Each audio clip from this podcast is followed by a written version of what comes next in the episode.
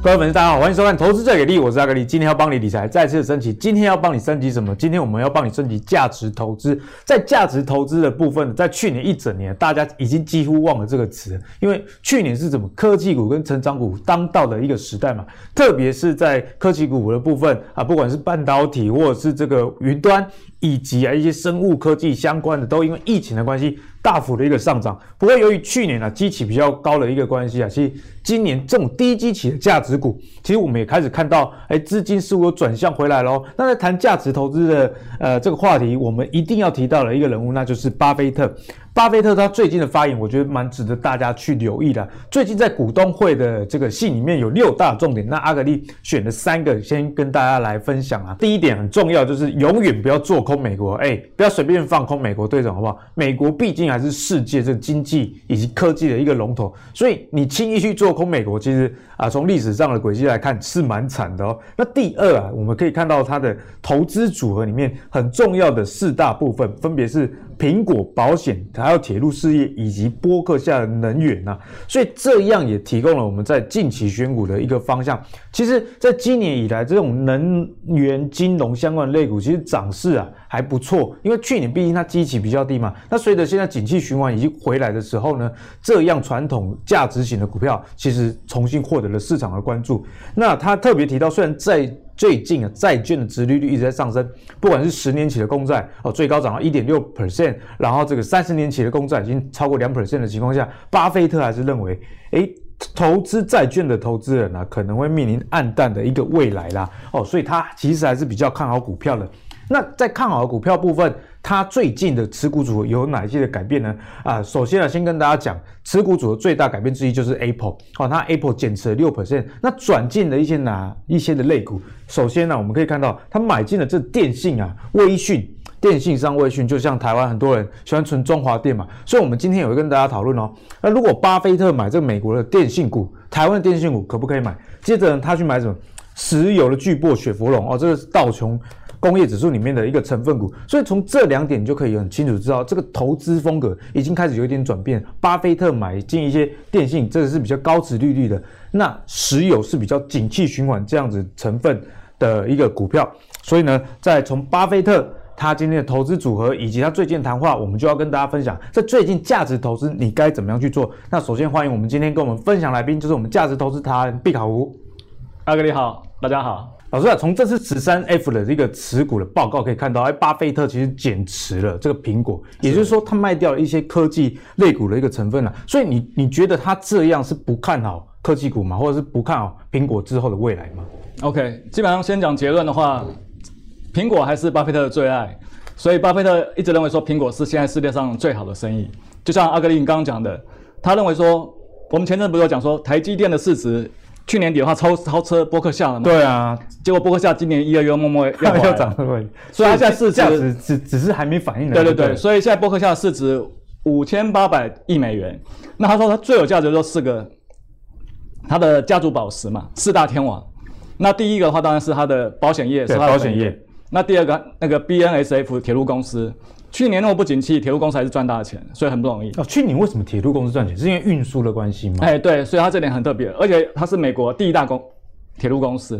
所以你看第一和第二大，第一天王、第二天王都是它百分之百持股的，可百分之百持股，保险业是它百分之百持股，是它等于它的子公司的，对，两家都就等于它的子公司。第三大就很特别，苹果，它只持有苹果股权的五点四趴而已。可了，他认为是苹果是伯克夏第三有价值的公，嗯嗯，所以这代表他对苹果还是一样他的最爱哦，所以他减持可能只是一些投资部位，哎，没有涨多，我们像我们自己投资，有时候涨多也会调整，对啊，所以阿格力，你投资个股嘛，对不对？对，你有任何一一档个股超过你持股的三成吗？呃，有有时候会，但是会比较短期，长期的话比较少。哎，没有错，因为你看我们前去年最红的是 K C Wood 木头姐姐的 A R K 对对基金嘛。他因为持有 Tesla，所以他整个身价飙涨。啊对，一年报酬率可能超过一百趴。可你知道他 Tesla 占他持股多少吗？可能不到十趴，不到十 percent。对，所以专业基金经理人持股超过十趴其实非常少。我们国内投现在规定，你持股不能超过十趴，为了避免一些利益冲突嘛。没错。啊对对所以我们看巴菲特他去年的持股总金额大概两千八百多亿美元。两千八百多亿美元。对，可你看苹果就已经一千两百亿。就占他持股的四四十二趴。哎，真的是很大的一个数字，因为刚刚讲到嘛，他持有 Apple 的股权大概五 percent 左右，是但是他持有的这个市值，Apple 是他第一大，而且到一千两百亿，那他总共才两千八百亿的一个部位，哎，没有错，所以你就知道 Apple 它这也是出乎他意料之外，因为巴菲特以前的话，他虽然是集中持股，可通常他的主要持股都不超过二十趴。我们从两千零八年开始，巴菲特的最主要持股、第一大持股分别由可口可乐、IBM、富国银行、卡夫亨氏、对人流单缸，可最多就十几趴、二十趴，一直到二零一八年，苹果变成他的第一大持股。那二零一九年就变占它超过三十趴，二零二零年你看已经到四十趴了，已经所以到四十 percent。太夸张了。所以巴菲特不希望伯克夏变成像零零五一 样，一个人的五零，台积电要占五十趴，所以他还是稍微调节了。所以大家不要看到它调节，但是忘了它持有的部位其实占了它整个波克下还有四十二 percent。哎，对，非常非常的高。哎、哎，所以这样说起来，之前有跟毕老师是有聊到，其实巴菲特也是蛮集中型的一个投资人啊。哎，没有虽错然。他持股很多啦，哎，对，其实他持股也不多。你看，一般美国基金经理人，你操盘一两百亿的话，持股可能一两百档。巴菲特，你知道他持股多少吗？持股多少？总共五十档而已。五十档，哎、算是不多，啊以它的规模来对，看哎以它规模来讲非常少，而且它前十档就占大概八成，啊，所以真的是非常集中哎，型。非常集中。那至于说巴菲特对科技股的话，他基本上，我们看他苹果占他四成，对不对？可他不把苹果当做科技股，他认为苹果是消费股，消费股，哎，就像他的可口可乐一样。所所以以，人们会持续购买的东西哎，。没错，嘿，就像他孙子孙女每天都 Christmas 来他家看他的话，只看打声招呼，后来只看手机不。不看啊，不看爷爷了，不看阿八公爷爷了。对他唯一有涉猎科技股的是，他从二零一二年开始买进 IBM。对，买进 IBM 那个故事大家知道。哎说呃对，让他学了一课啦。没错，而且他一二零一二、二零一三、二零一四、二零一五是连续加码哦，他只要看到中意的，他就会连续加码。对，所以到了二零二零一六年的话，苹 IBM 占他一百三十几亿。那这时候我们也看到，二零一六年的时候，他开始买进苹果了。嗯哼，还好 h o g a 在二零一七年的时候，他有做一个换股操作，他把一百多亿的 IBM 全部卖掉，转换成苹果。这才到目前为止的话，你知道从二零一七年到二零二零是年，IBM 和 Apple 各涨幅应多少啊该吗？应该就算不用看到 K 线也知道天差地远。哎，对不对没。错，你随便猜个数字。你说两只两个的涨幅，哎，对对，比如差说距。哎，比如说 Apple 从二零一七年到二零二零年，你知道涨了多少吗？涨了五倍吗？嗯，至少涨了两倍，你看两倍，两倍也非常多。嘿，那你知道 IBM 二零一七年到二零二零年涨了多少？腰斩吗？赔了二十趴。二十趴，你看来回一个涨两倍，一个赔二十哎，趴，那差天差地远。来回差三百亿耶。是，所以如果哎，巴菲特没做这个换股操作的话，他大概一世英名毁于一嗯旦。其实这个故事也告诉我们，在投资里面呢、哎，就算是股神也会是犯错以外，那重点不是避免犯错，而是犯了错之后你要懂得认错，以及啊从中学到一点呃概念。比方说啊，巴菲特从投资科技股的这个 IBM 转了投资 Apple，那就像刚刚毕老师跟大家分享的，其实因为 Apple 有这种持续消费的特性，其实比较我觉得比较属于巴菲特他原本的能力圈呐、哎，没有错。所以其实巴菲特的能力圈的话，主要就在消费股和银行股。所以他今年比较特别的是，他消费消费股的话，Apple、可口可乐还是他的前四大持股没错。可银行股它就砍了很多，富国银行它几乎已经快出清了。那高盛、J.P. Morgan 全部出哎、清。他过去是超级爱金融股的，没错没错，所以你就知道现在这个低利率时代的话，其实巴菲特他的持股心法永远不变，可他的操盘手法还是会与时俱进。嘿所以呢，其实大家我觉得也提供给存股的朋友啦，就如如果你有在存金融股的，那你真的有去做研究，发现那个获利衰退，或者是说，哎，它虽然还是稳定，不过你做了很多投资的功课之后，看到有更好、更高成长性的族群，也不要坚持说，OK 不。不卖股，这个才叫存股。哎，我我自己的概念是这样：如果你有一百万在存股，那你买了这个八十万的金融股，我我觉得你不必要觉得说这八十万金融股一定要留着，你看你整个投资组合的值利率就好了，而不用哎，没错。哎坚持说、哦，一定那某卖呗，这个这个看个存股啦。对啊了，投资还是要灵活操作啊。虽然巴菲特有讲说，你不想持有一档股票十一十年的话，你十分钟都不要持股。对，可他不是永远不卖啊，所以你看他二零一六年和二零二零年还是变化非常非常的大。呃，其实短短四年而已，我啊哎对啊帮大家念一下啦。这个二零一六年的时候，一二三名分别是这个卡夫亨氏、富国营养、可口可乐，所以三档里面有两个比较食品，是那一档是金融。那至于到这个二零二零年，哎，这变化可大了，哎。第一名已经变成苹果了，而且就刚刚讲的，之前卡夫亨氏这个持股才十八 percent，对第一大持股。那现在这个 Apple 已经四十二 percent，哦哎没错这这个差异真的是非非常常的大变异非常大，而且你看它还好，它 Apple 变第一大。你看二零一六年还有最下面还有一家达美航空，对，，达美阿公， 还 好这现在也不在了。所以其实你看一季两季可能变化不大，可是你看三四年，其实巴菲特持股还是变化很大，所以大家还是要灵活操作。嗯对，所以大家学巴菲特的这个持股，哎，也不要只学到说什么一一定要持有二十哎年，其实人家也是常常在换的。，对对对，但这个前提就是公司如果有变化的时候，他才会去换。没错，哦对对嘿所以呢，接下来要请教一下毕老师，因为今年呢、我们从巴菲特持股组合变化这么大，以及啊最近的价值投资非常注重船产，台股的船产最近我观察也涨蛮凶的是，例如说像钢铁、塑化、造纸啊，哦这些等等，其实都涨得非常哦凶。但从价值投资的角度，我们该怎么样观察这个现象？景气循环股是不是今年的主流？或者是老师你自己的、呃对于这一方面有有在投资吗？诶、哎其实价值投资人的话，他比较没有 care 热门股、热门股或冷门股，他只 care 赚钱就好。嗯哼，哎、而且重点赚稳稳赚比赚快钱重要。对，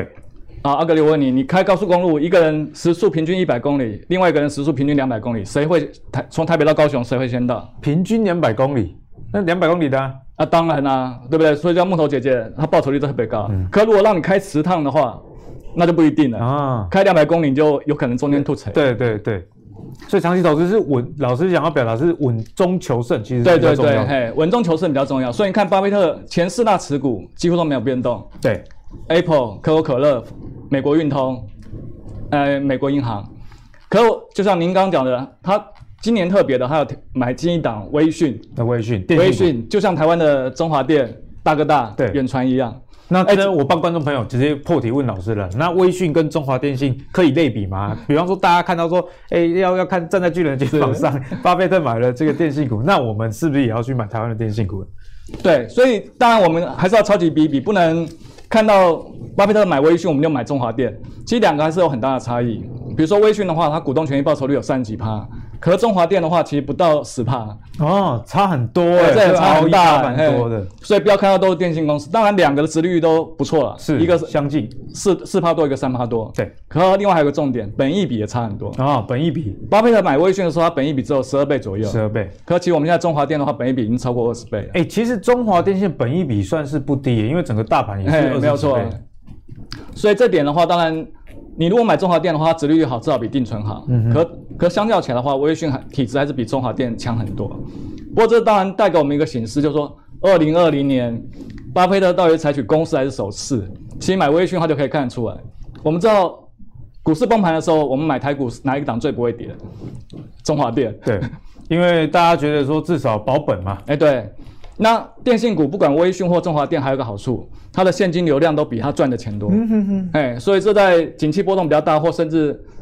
股市泡沫破裂的时候，是一个很好的防御比较性。防守的一个个股。哎，对对对，所以呢，其实从毕老师刚刚跟大家解读啊，价值投资除了知道说投资的方向是啊，你看八爷也买电信，但是别忘了他也有说过什么 ROE，可能每年希望有十五 percent 以上。那刚刚看到这个微讯电信是其实是超过三十 percent，可是反观呢、啊，这个中华电信差蛮多。那价值投资很重要一点就是你要买的便宜。哎没那错我们刚刚看到这个微讯的本益比大概十二倍多。对对那老师说巴菲特买的时候，就大概十二倍就多。大概其实12倍巴菲特多买的成本就跟现在的股价差不嗯多。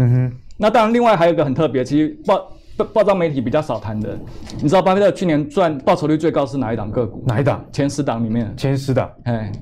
你可以看应一该下。是就 Apple 了吧？对啊，Apple 去年报酬率六七十趴。哎、他以前刚买 Apple 的时候，我记得 Apple 还有一波下杀，然后没错大嗯家还笑 巴菲特。对，所以它下差是二零一八年底，那我那时候刚刚买进，所以它三年，它从二零一六年到二零一八年连续三年加码，它的平均成本大概跟我成本差不多。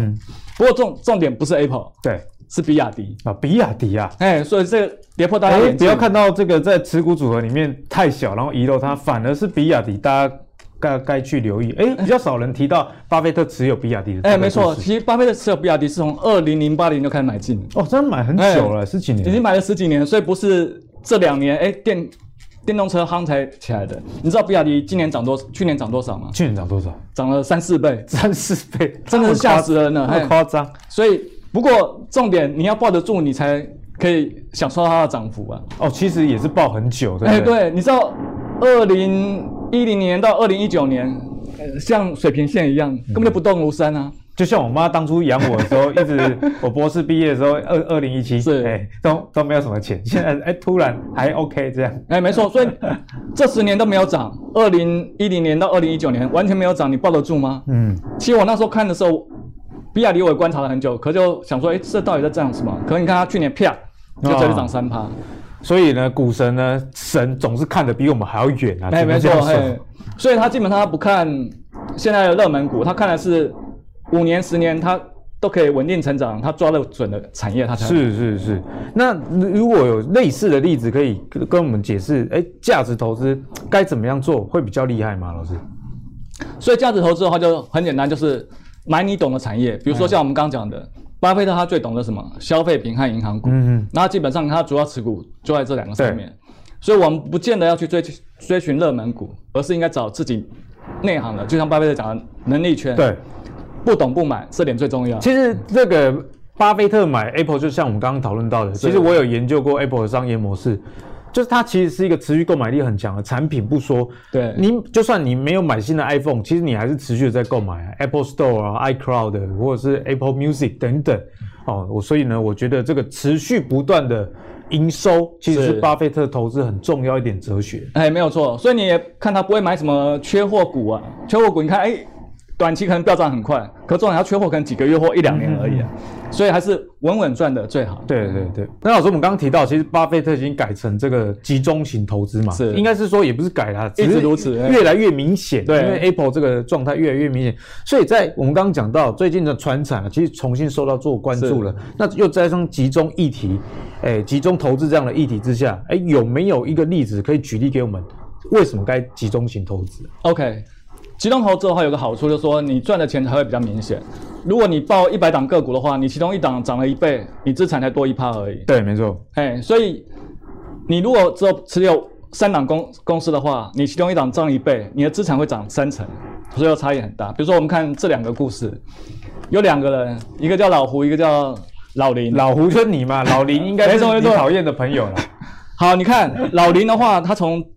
二零零五年开始买十五块，钟飞啊，布局中飞航，因为那时候刚好经济起飞，电子业起来，它一直到二零零八年到五十块它才卖，两年多涨了两倍，哎，也是很不错哎、啊，没错啊。那老胡啊，刚好趁今年新冠疫情的话，买二十块，然后十二月七十块就脱手，嗯也是涨两倍多，，对。谁比较厉害？老老胡啊，时间比较短，哎、对啊，一看哎、年化报酬率的话，老胡比较厉害，对。可是如果老胡只买十张，老林买一一万张呢？啊，所以这个我想起一句话，我自己是蛮喜欢的投资哲学，就是部位比价位还要重要。 啊，没错，突破盲点，哎、这点真的很重要，这要投投资老手才能够体会。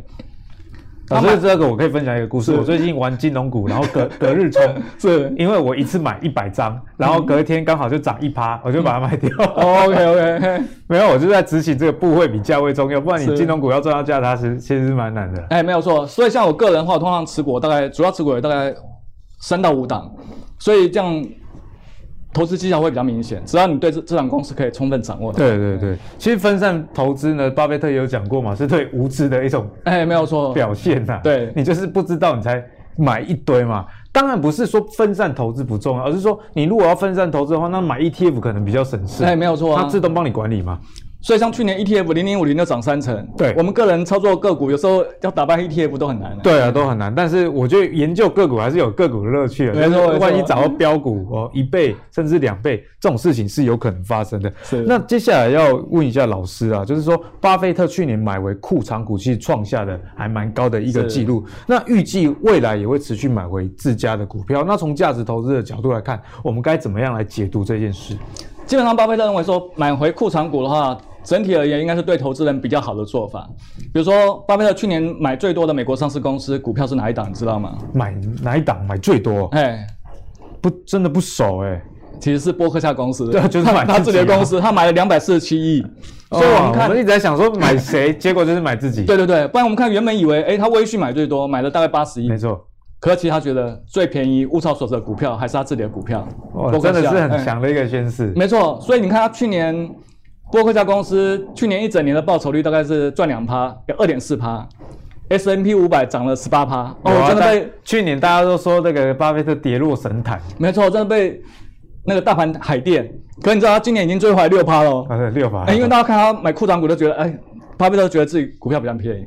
这两个月已经追回来六趴了。哇，速度真的是不简单。没，错，那当然，巴菲特他去年的话有公，哎，上个礼拜公布他伯克夏的最新年报，是他在致股东信里面也讲到，库藏股不止我伯克夏买，苹果每年也买他的库藏股。然后所以好公司会买自己的股票，那在对台股里面也，我自己也有这样观察，就如果董监事持股有自己在买的，那当然这个比较加分一点。是，没错，董监事持股的话，他自己买当然是一种宣示效果，让你觉得哎，老板要敢买的话，你就会买。可库藏股又有点不一样，库藏股是你真正会得到利益。嗯，怎么说呢？我们以 Apple 来讲，是 Apple 买库藏股对伯克夏就有很大的帮助。你看伯克夏的话，它总共持有 Apple 大概一亿股、十亿股了。十亿，那它去年虽然二零一一九、二零二零卖掉一亿股，那是不是还剩九九亿股？对，它原本十亿股的话，占它有拥有 Apple 的股权五点二趴。你知道后来变成九九亿股的话，你认为它拥有 Apple 的股权剩多少趴？啊、老师这个算是好难了，直接跟我们讲答案， 五点四趴五。点四你想说，哎，怎么可能？不是卖掉应该变少吗？啊，对，对不对？这不合逻辑啊！对啊，巴菲特是不是老发生翻什单么？事不是，是因为 Apple 买回他的股票。 ？OK 啊，原来是因为这样子，哎，没错，所以造成你占他的股权反而比重增因加。为在外流通的股数变对少了。对嘿那一般投资人可能看这样的没有什么感觉。我们举个例子好了，一家公司它有一百股，它有一百股，它每每年赚一千块，那每股盈余是不是十块？对，那他后来觉得，哎，公司股价现在太低了，他把它买回，剩下九十股。嗯哼，那过了一年，他一样赚一千块，可每股盈余变十一块。是同样本一比十的话，是不是原本值一百块，现在值一百亿？所以这样都对投资人有帮助。简单的跟大家讲，就是反正就是股本变小这样的一个对对概念、啊。对哦，所以从这个巴菲特其实买进持续自己公司的库藏股，就可以知道，其实对自己啊还是非常有信心的。没错认为只有巴菲特能击败巴菲 特了，好不好？哦不然股神也不是叫假对的。。那当然，我们台股里面的话，买进库藏股的话，那前面有一个反例是，哎，老师，你真的很会举一反三，瞬间就到台股了，这就是观众要 的。对，那没错啊对观众就是说，好，那你直接跟我讲，到底台股但哪里有库藏股？ ？Apple 你买的可能现在高价位也高了嘛。那台股里面的话，之前宏达电不涨到一千三吗？后来跌跌破一千剩八百九百的时候，大家股东起哄，哎，你要买回库藏股，他那时候还真的买了，嗯可是现在跌到三十几块，对，所以他那时候买就买错，因为他那时候买的时候，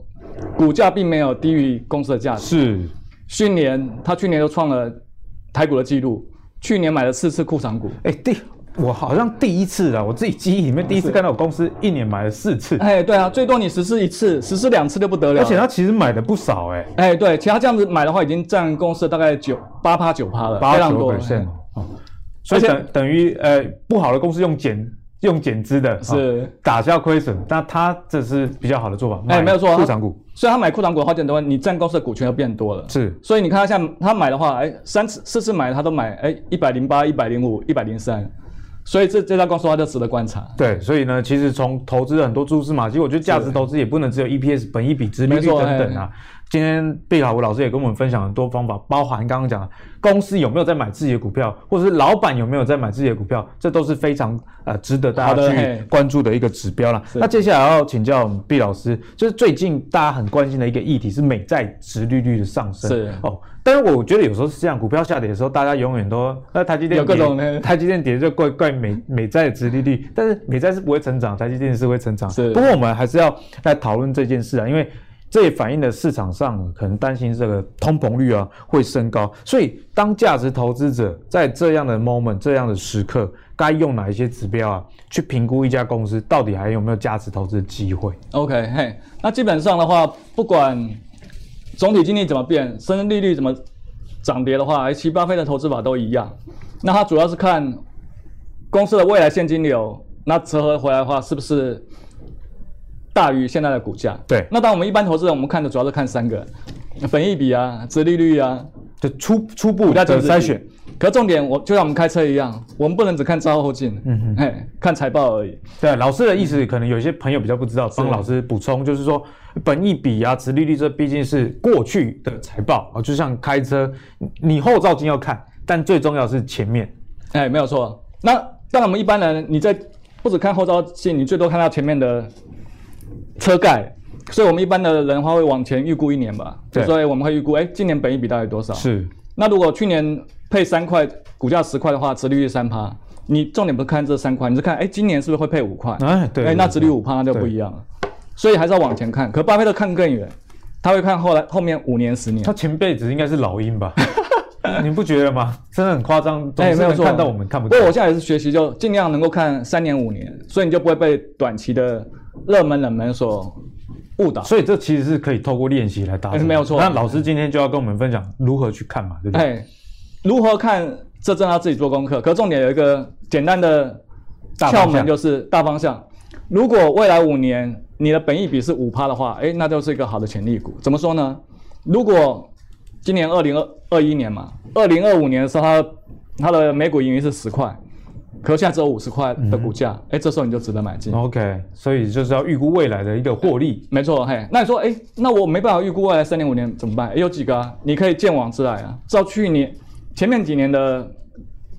EPS 成长率，你可以往后推估，通或是常看，消费型的公司蛮可哎，以这对，样所以做，这个巴菲特为什么买消费型的？因为掌握性比较高了。对，像电子业你就很难这样估，嘿，对啊，现在就去像以前那个联发科被高通打假了，是那谁知道二零二零联发科居然变成在五 G 上哦，这个话术也叮当哎、哎，没有错，所以公司成长有时候不是这种线性成长，如果它抓到一个爆发力，它可能是弧度的成长。呃，这通常比较发生在电子科技的对类对股对，嘿哦，所以呢，从刚刚毕卡夫老师跟大家解释，以及巴菲特他的持股逻辑，其实在长期投资里面，呃预估成长性有一个很重要，那就是方向比努力重要。如果你一开始选的方向就是那种变化很大嗯的，那你当然很难预估。有时候连公司老板坦白讲，他们自己也不知道明后年是怎么样，哎没有更何况错是哎我们这种一介的小民呢。是那接下来要请教老师的是说，哎，价值投资有一点很重要嘛，就是要买这个价格哦跟价值之间有一个落差，是然后借此来赚取这中间价差的一个甜蜜啦。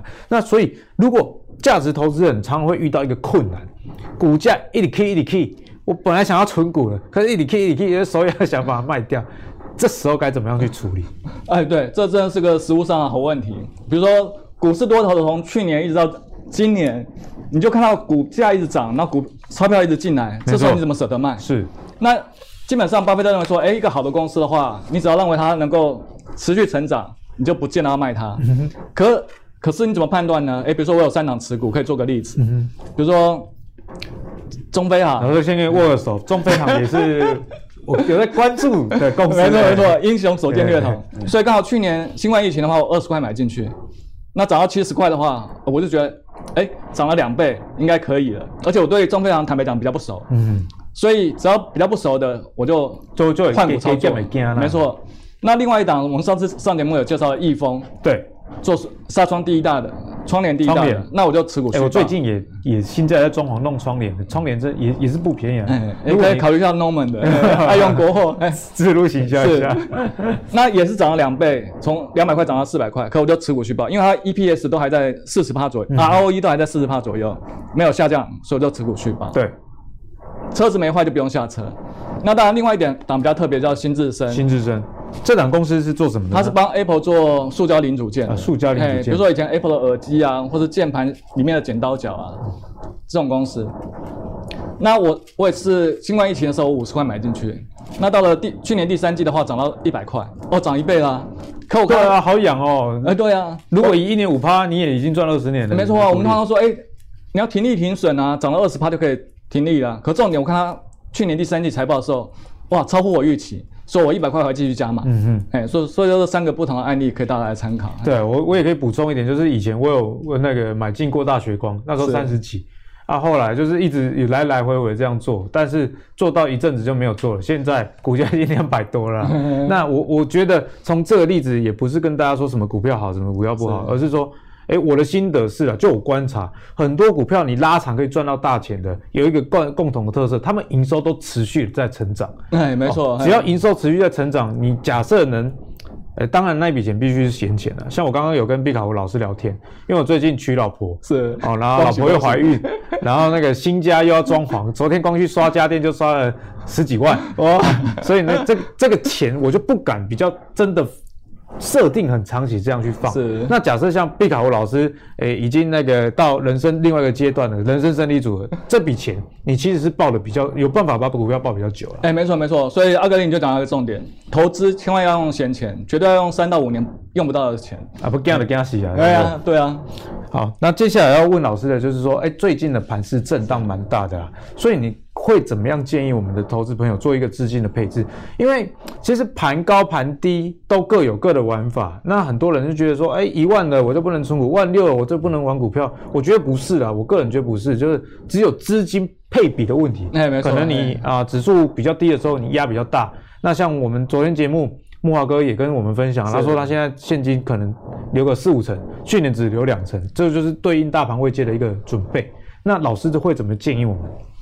那基本上我们现在觉得大盘，你觉得有没有泡沫？泡沫泡沫是一定有的啊、只是什么时候爆而已。哎，没错，所以其实现在大盘不确定性像什么？不是像棒球赛的八局下半，其实比这个还恐怖。八局下半你还可以看到积分牌，哎，现在八局下半还有九局上半，九局下半，嗯现在像是灰姑娘去去参加舞会，哦，已经要赶赶最后的一个时对间了，。哎你要十二点以前回来，你的马车才不会变变南瓜。可重点没有没有时针啊，老师在棒球上这个叫突破僵局赛，国哦际真的赛啊的时候就是九局打完然后平手， 是那第第十局开始就是一开始垒上就先放两个人。哦，没错，所以你就不知道，像股市是第九局还是还有延长赛，可还是要居高思维，就嗯像是您刚刚讲的。所以我们看，即即使美国联准会也有请各大银行做压力测试，对，如果股市跌五十五趴，你这个银行动也掉，动没掉，那我们自己要扪心自问，股市如果跌五十趴，我们受得了受不了？ 当当然是没看见了。哎，对啊，所以还是要适度的减码嘛。即使我们以巴菲特的指标来看的话，巴菲特指标的话就是公上市贵公司的总市值除以 GNP 嘛。 对，所以我们一般的话，十几二十年大家都在一百五五十趴、一百六十趴，对，现在已经爆表了、欸，两百六十二。现在已经两百六十趴了、欸所以还是要居高思维，因为殖利率也有可能逐侧往上嘛。不过，就像我们刚刚跟大家讲的啦，虽然你知道泡沫，不过不代表你就投资要是非题 yes or no。对，对，就是你你知道风险，然后控制好你资金水位，那设定好能够承受的风险，这样就可以哎，投资。没有错，哎，一个要有闲钱，一个就像刚刚阿哥你讲的要有资金配置嘛。即使是股神，你看有没有百分之百重压股嗯票？没有、哎，他现在大概也是压六成多，所以我们可以参考巴菲特的做法嘛，尽量把自己的持股水位压到目前最好短期之内的话，建议是七趴七成以内了。那如果保守一点的话，就五成以内。是哎，那我觉得看完这个资金的配比，我阿格力有一个心得，想跟老师聊聊，就是说，其实投资人应该不要怕赚不到，对不对？因为以这个播客下，他持有现金还有三成，那去年被大家这样颠来颠去，哎还是不改他们的作风。其没实错，投资就像他们巴菲特他们讲了嘛，是第一件事，第二件事情就是都不要不要赔钱。对不要赔钱哎啊、所以这个风险，相信老师也是嗯没有错，因因为就算我们持股五成的话，股市还是一直嗯涨，你也赚得到啊，只是赚多赚少而已啊。哎、所以不见得要完全空手。是，那最后的一题呢，就是不免俗了，是比较韭菜题 了。哎我们节目一直是这样啦，前面 就是跟大家，呃，你不要学坏，不要学坏，哎 对但聊是一下观念万一想要学坏的，或者是说，呃，还是还没有搞清楚了，哎，有没有一些你最近看好的个股，给大家是做这些财报啊、观念上的一个练习借鉴？ OK，比如说，哎、有些观察个股跟让大家分享的话，比如说我们讲低档训练，去年训练的话，我们刚刚讲了，它已经连续四四次买回库藏对，股。去年买护涨股，对，而且我们看哦，它最下面它公司的市值大概八十亿左右，可它可它账上的现金的话有二十亿，哇，现金水位还蛮高的。哎，没错啊。所以实际上你你买它的话，等于二十送你，你买它只有六十亿而已。哎，另外一点，它母以子贵，它有成立一家子公司叫完美移动。完美移动，那前一阵子前两个月高盛有入资，那整个市值估大概一百亿，所以它的完美完移美动，移动是一家做什么的公司啊？呃，做化妆啊，来虚拟化妆的，嘿，就比如说你卖唇膏啊、腮腮红、啊，那以以后可能我在线上直接，哎，或你者的手机手就机直直接接可可以以。看，嘿，甚至在店里面都有魔镜，可以让你用，不然现在新冠疫情谁敢拿口红啊，呢？这样应用性其实真的蛮嗯没高的错，哎，那他这他持股完美移动四十趴，所以也四十亿，所以他八十亿减四十亿再减二十亿，是二十亿而已啊、二十亿，好所以他每便宜年的如公果司可以赚三到五亿的话，哎，就是一个可以成你说他买它等于只花二十亿，一年赚三到五亿，那可能六七年这家公司等于零成本。哎，没有错啊。所以这家的话可以参考一下看看。那第二个就我们刚刚讲的新智深，哦嗯苹果概念股，哎，苹果我们知道它金属都找谁？可成、红准。那它塑胶件都找谁？主要是新智深帮它做。是而且现在环保议题了嘛，那新日升有一个水性喷涂的技术的话，目前市面上只有它有，对所以去年的话，苹果就一直下单给它。是，去年，呃，前五年的话，苹果占新日升的营收比大概都两成多，可去年你知道苹果占新日升的营收比好多少？占多少？四成，四成，四成很高、所以欸，非常非常所夸以张。嗯不是只有哎概念股，我我觉得这边也顺便跟大家分享一下，就有有时候一档股票，比方说拿到特斯拉什么单，那个营收假设啦，可能只有个位数而已，你 就说它是这个概念股，大家还是要看一下营收。哎、没，错，所以我们做股票的话，看数字比讲故事还重要，你故事要有数字来验证。对对对，所以你看它的毛利也从二十几趴一直上升到三十几趴，是。所以这都非常明显。嘿，所以呢，也提供给大家做参考。然后，辛志深老师从财报的角度以及是这个营收占比来跟大家分享，它其实是一档苹果概念股。那除了这两档以外，老师最近还有观察哪一些的股票吗？嗯，最后一档就可以介绍大家啊，这么快又到最后一档，还大家还意犹未尽哎。三档嘛，嘿，好事不不过三。不，我知道为什么你把这个这只放最后一档，为什么因为它股价七百多块，灭掉这个的逻辑啊。后不过面它好像开放零股，所以大家可以 参考。明星三缺一，大家一定有听过，就它做的。有嘿有有星象星象，对，所以它不止台湾的市场，它其实有做满贯大亨啊，各种 App 的游戏的话，在东南亚、啊、都卖的不错。那尤其美国，它也有线上的市场，它也有切入。是所以你看它 ROE，它 E，去进世界 ROE 的话到六十趴，哎，这几乎是60%台股里面数一数二的。吓死，ROE 居然有六十 percent，哎，对啊，所以进可攻退可守，它今年配息的话有可能到四十块，哎，殖利率至少有五趴。嗯，哎，当然股价波动比较大了，对所以大对家对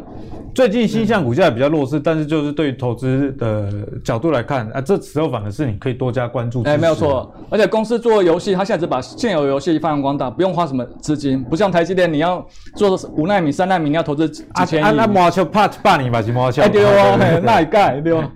所以呢，其实大家就可以用这个是角度去参考星象。那我觉得星象有一点不错的是，它做的这种游戏，它不是那种传统线上的这种 RPG，因为 RPG 我们在如果你有玩过游戏就知道，是那、你升等总是有个极限嘛，啊，每天打怪也是有一个极限，而且。现代人生活忙碌，坦白说也没有那么多时间哦，一直在那边练等。不过对像这个麻将，啊有时候几分钟，或者是说你在赌场里面呢、啊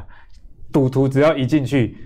离开的时候，通常他已经挂了，不然呢会一直在赌场里面，所以形象就是占 这样的。哎，所以你刚刚讲一个重点，星象跟 RPG 不一样，RPG RPG 的生命周期通常都半年一年而已。对，可能他做这种明星三七月一啊，或这种，呃，app 的比较话博，弈型的，